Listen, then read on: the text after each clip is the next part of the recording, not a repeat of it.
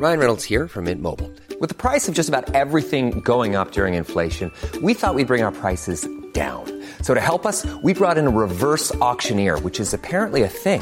Mint Mobile unlimited premium wireless. Ready to get 30, 30, bit to get 30, bit to get 20, 20, 20, bit to get 20, 20, bit to get 15, 15, 15, 15 just 15 bucks a month. So, Give it a try at mintmobile.com slash switch. $45 upfront for three months plus taxes and fees. Promo for new customers for limited time. Unlimited more than 40 gigabytes per month. Slows. Full terms at mintmobile.com.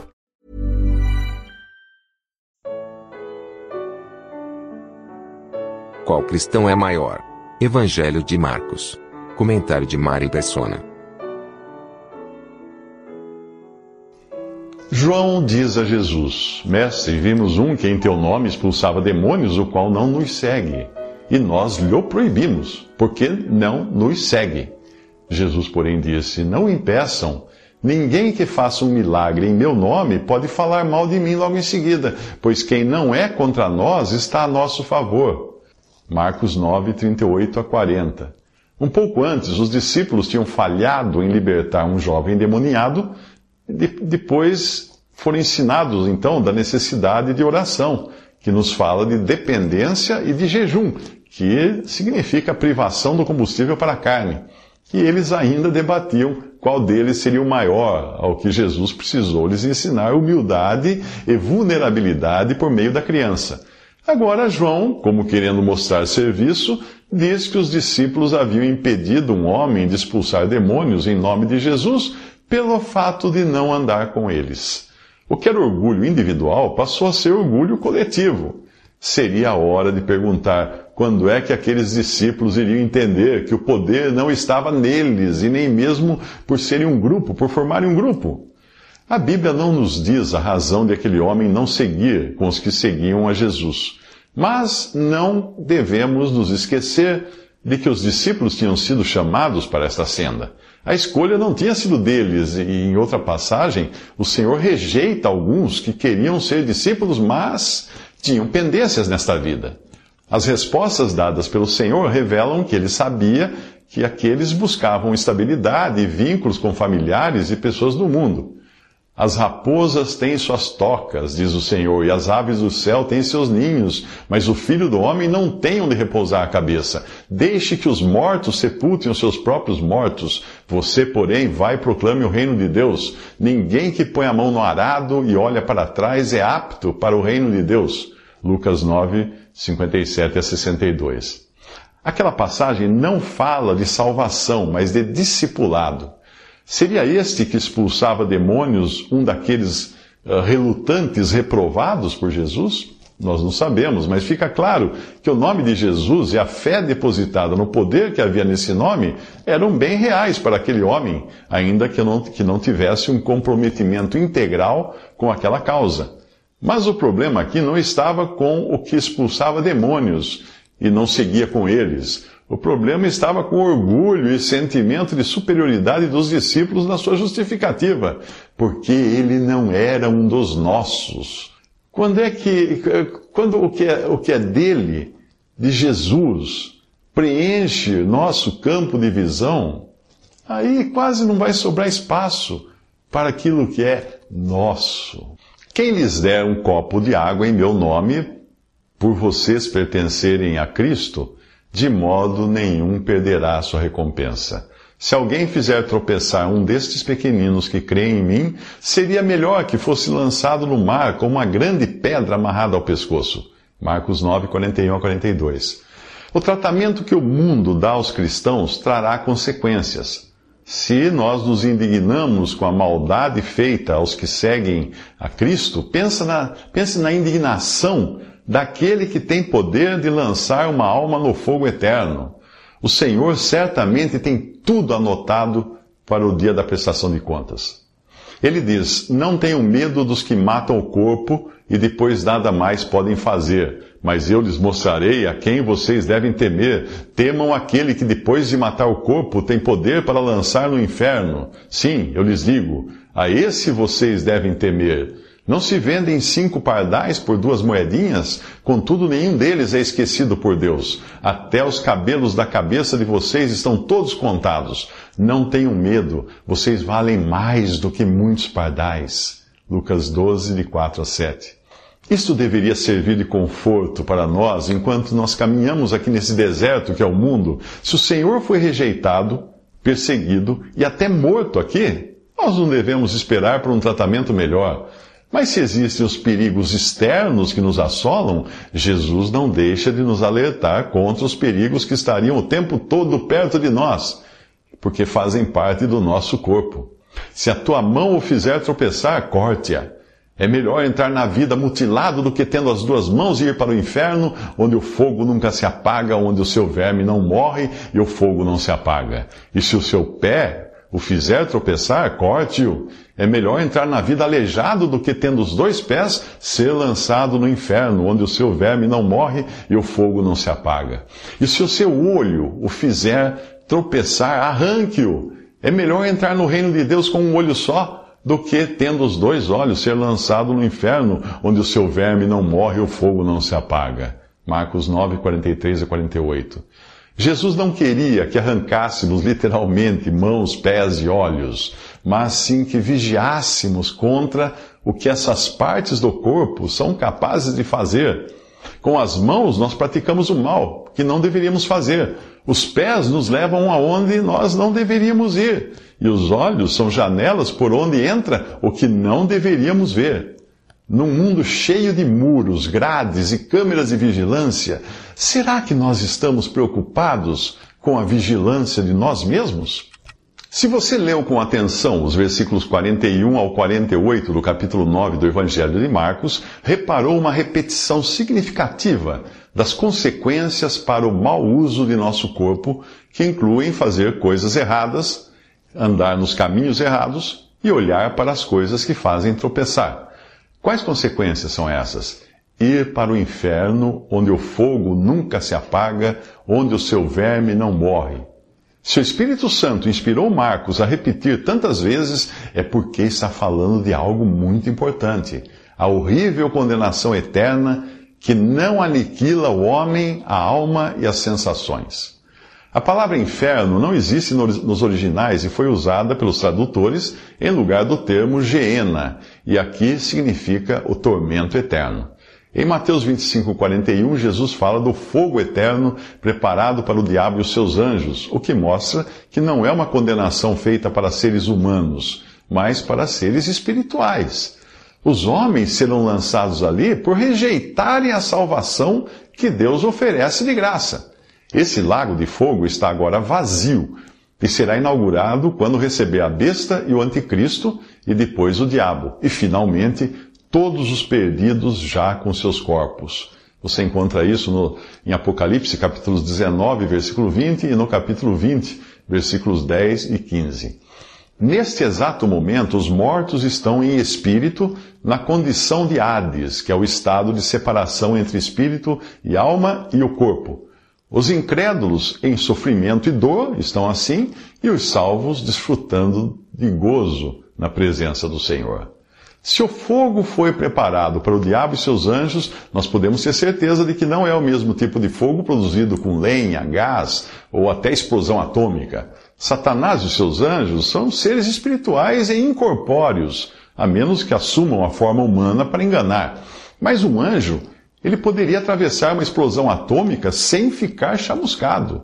Então é evidente que o Espírito Santo usa realidades do mundo material para entendermos as realidades espirituais. Fogo na Bíblia é sinônimo de juízo e sofrimento. Ao contrário da crença popular, o lago de fogo não é onde um perdido viverá na companhia de outros. É solidão absoluta.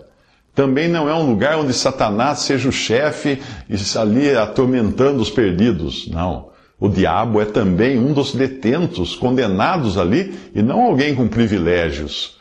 O fogo desse lugar não é do tipo que gera luz, pois outras passagens nos falam de trevas exteriores, que podem não ser apenas morais, mas também literais.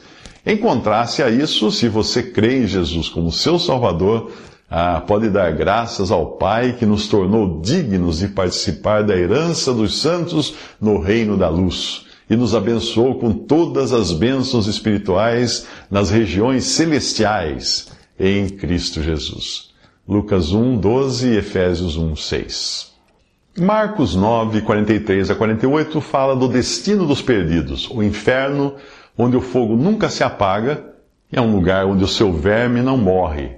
Outra vez, o Espírito Santo usa o mundo material para entendermos o espiritual. Quando alguém morre, o seu corpo é sepultado e sua carne é comida por vermes. Com o tempo, o processo acaba e os vermes morrem, mas não aqui. Onde o seu verme não morre, nos fala de eterna degradação. Os perdidos também receberão seus corpos ressuscitados para experimentarem essa degradação, como pessoas comidas por vermes ainda em vida. Foi o caso de Herodes, que no dia marcado, vestindo seus trajes reais, sentou-se em seu trono e fez um discurso ao povo. Eles começaram a gritar: É voz de Deus e não de homem. Visto que Herodes não glorificou a Deus, imediatamente um anjo do Senhor o feriu e ele morreu comido por vermes. Atos 12, 21 a 23. Herodes representa o ser humano que faz de si mesmo seu Deus.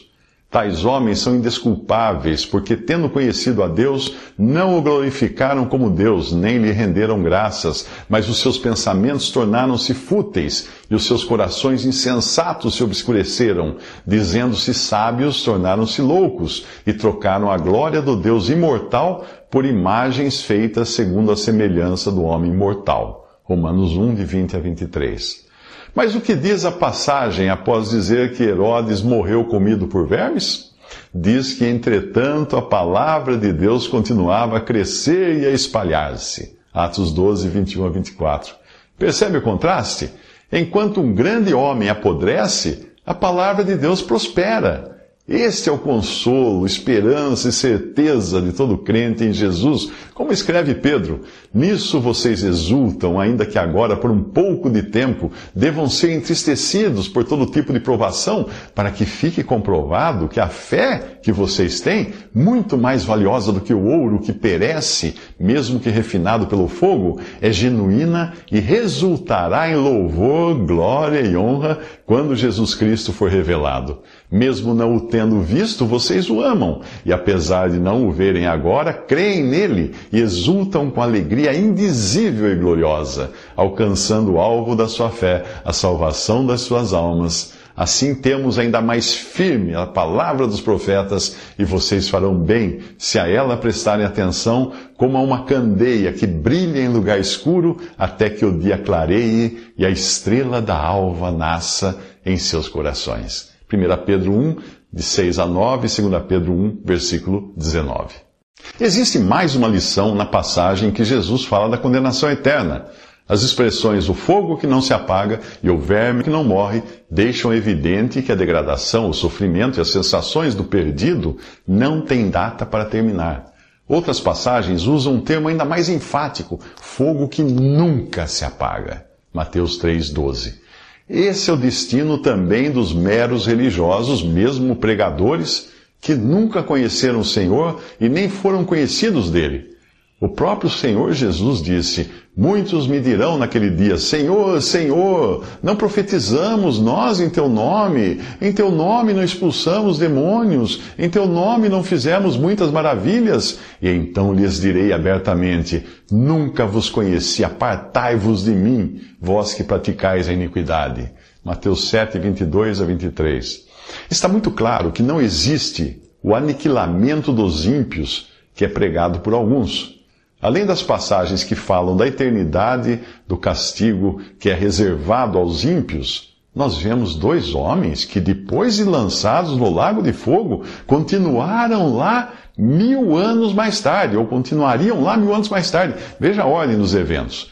Primeiro, a besta foi presa e com ela o falso profeta que havia realizado os sinais miraculosos em nome dela, com os quais ele havia enganado os que receberam a marca da besta e adoraram a imagem dela. Os dois, os dois, foram lançados vivos no lago de fogo que arde com enxofre.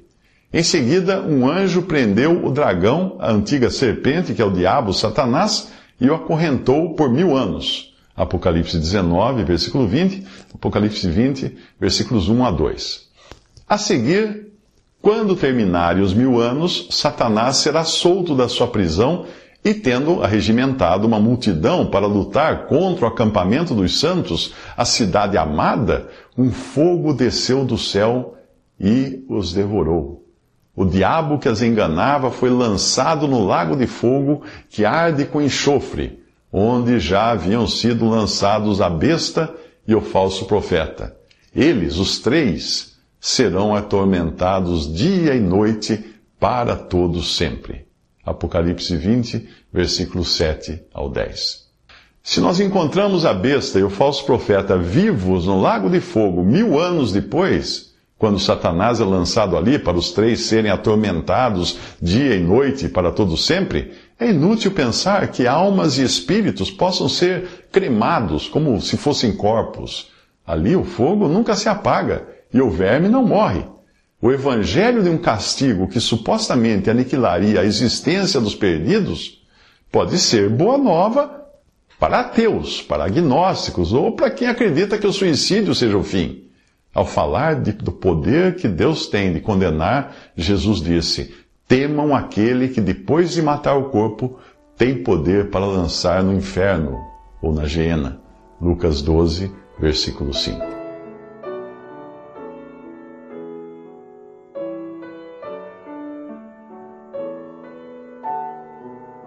Visite respondi.com.br. Visite também 3minutos.net.